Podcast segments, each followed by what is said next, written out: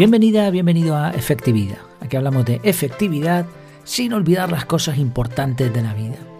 El título del episodio de hoy es La escala de la hamburguesa.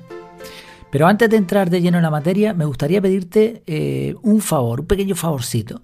Estoy haciendo algunas pruebas con Spotify y me interesaría no, no, suelo pedir nada en el podcast, sabes que, que no, no, me gusta mucho ni pedir comentarios, ni pedir like, ni estrellitas, ni cosas de esas, pero en este caso me interesa hacer una, una pequeña prueba, un, un, pequeño estudio. Entonces, eh, Spotify ha puesto en marcha el tema de las eh, valoraciones. No tardas nada, es simplemente desde el móvil eh, poner mm, pues una, una, reseña. No hay que escribir nada, simplemente con el dedo se pulsa, tienes que buscar el podcast, si, si utilizas Spotify ya lo tendrás si no, pues, pues, y tienes Spotify, pues lo buscas y, le das a las estrellitas y ya está. ¿eh? Solamente te, te, quería pedir ese pequeño favor, si no es mucha molestia, vas a tardar nada, un par de minutos. Vale, la escala de la hamburguesa era el título. ¿Te gustan las hamburguesas? Hamburguesas hay de muchos tipos y es un alimento además fácilmente personalizable. Puedes pedir, quitar o añadir ingredientes como la cebolla o el queso. También puedes elegir las salsas. Y muchas veces la hamburguesa viene eh, con algún extra, como unas papas fritas o alguna pequeña guarnición. Ahora, lo que está claro es que una vez que has pedido una hamburguesa, esperas que al menos te traigan algo parecido a lo que pediste, ¿no? Hace tiempo calculé, eh, calculé, perdón, capturé un artículo de la web de Raúl Solves donde comentaba una ilustración de Stephen Covey en su libro El líder interior. No, este libro no lo he leído, leí el de los siete hábitos y otro más, que creo que es de él o del hijo, no, no estoy seguro. Bueno, este no, no, lo he leído, pero sí busqué la información, además lo vi en la página de, de Raúl y, me gustó mucho. Se habla de una escala que se puede usar para determinar la calidad de un trabajo. En total son cuatro niveles. Y, y si, siempre con esta comparación ¿no? de, la, de la hamburguesa. El primer nivel. El pedido tarda mucho en llegar y encima no te sirven lo que pediste. Para colmo, lo que te ponen en el plato es una montaña de comida basura freída con aceite requemado y olor a pescado. Una auténtica basura. Nivel 2. Te sirven la hamburguesa en un tiempo razonable, pero no como la pediste. Faltan ingredientes o sobran, algo así. Nivel 3. La hamburguesa está en su punto. Te la sirven en el tiempo adecuado y es justo lo que habías pedido. Bravo ¿eh? por esa hamburguesa. Y nivel 4. La hamburguesa no solo es lo que pediste, sino que además te han puesto en el plato una guarnición exquisita y te han regalado una bebida gratis. Así que ahora dices, wow, qué bueno. ¿eh? Como se puede ver, los cuatro niveles van escalando. Para llegar al 4 se tiene que cumplir los niveles de calidad previos hasta llegar a esa excelencia. Vamos a aplicar esto de la eh, escala de la hamburguesa a la efectividad.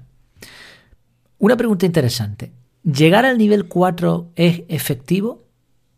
Es decir, ¿podemos constantemente dar un nivel de excelencia tan alto sin gastar demasiados recursos? Bueno, aquí el planteamiento puede llevar al error. Fíjate que en el nivel 1 y en el nivel 2 no se ha cumplido con lo prometido. Por ejemplo, si la hamburguesa solo tiene un formato, cuando el cliente le pide al camarero, oiga, me la pone sin queso y sin mostaza, el camarero debería haber respondido, lo siento, no es posible, aquí las hamburguesas se hacen así y punto. Pero desde el momento que el camarero toma nota y se la pasa a cocina, no, no puede ser que después el cocinero haga lo que le parezca oportuno en vez de lo que se ha pedido. Es decir, los niveles 1 y 2 no cumplen las expectativas mínimas. No, ya no hablamos de poca efectividad, eso es una chapuza, eso no, no, no sirve. Entonces el nivel 3 es el correcto sería el punto óptimo de efectividad. Se ha acordado una hamburguesa y se sirve tal cual se ha pedido. Ok, ¿es efectivo? Se supone que sí, porque el restaurante ha puesto un precio a esa hamburguesa y da ese servicio. Así que, objetivo cumplido, pocos recursos gastados, todo el mundo contento. Ahora, ¿qué pasa con el nivel 4? El nivel wow. Pues depende. Porque si el restaurante suele simplemente dar la hamburguesa tal y como la piden los, cli los clientes, dar un extra haría perder efectividad porque el restaurante estaría gastando más recursos consiguiendo el mismo objetivo, servir la hamburguesa que el cliente ha pedido. Vale, vamos a darle una vuelta de tuerca a esto. ¿Y si resulta que el restaurante da ese extra por costumbre? ¿Eh? Supongamos que el restaurante tiene un precio más bien elevado y ese extra, que tú no lo has pedido ni está en la carta, va incluido. Y como el cliente no lo espera, pues le viene y tiene ese efecto de, wow, qué maravilla, ¿no? de, de sitio, qué maravilla de hamburguesa. Claro, el cliente lo desconoce, pero resulta que el restaurante ya incluye esos extras en la hamburguesa. Precisamente el objetivo del restaurante no es solo servir hamburguesas, sino sorprender a los clientes de forma positiva y que se lleven una experiencia agradable. En este caso, sí que el nivel 4 sería algo efectivo.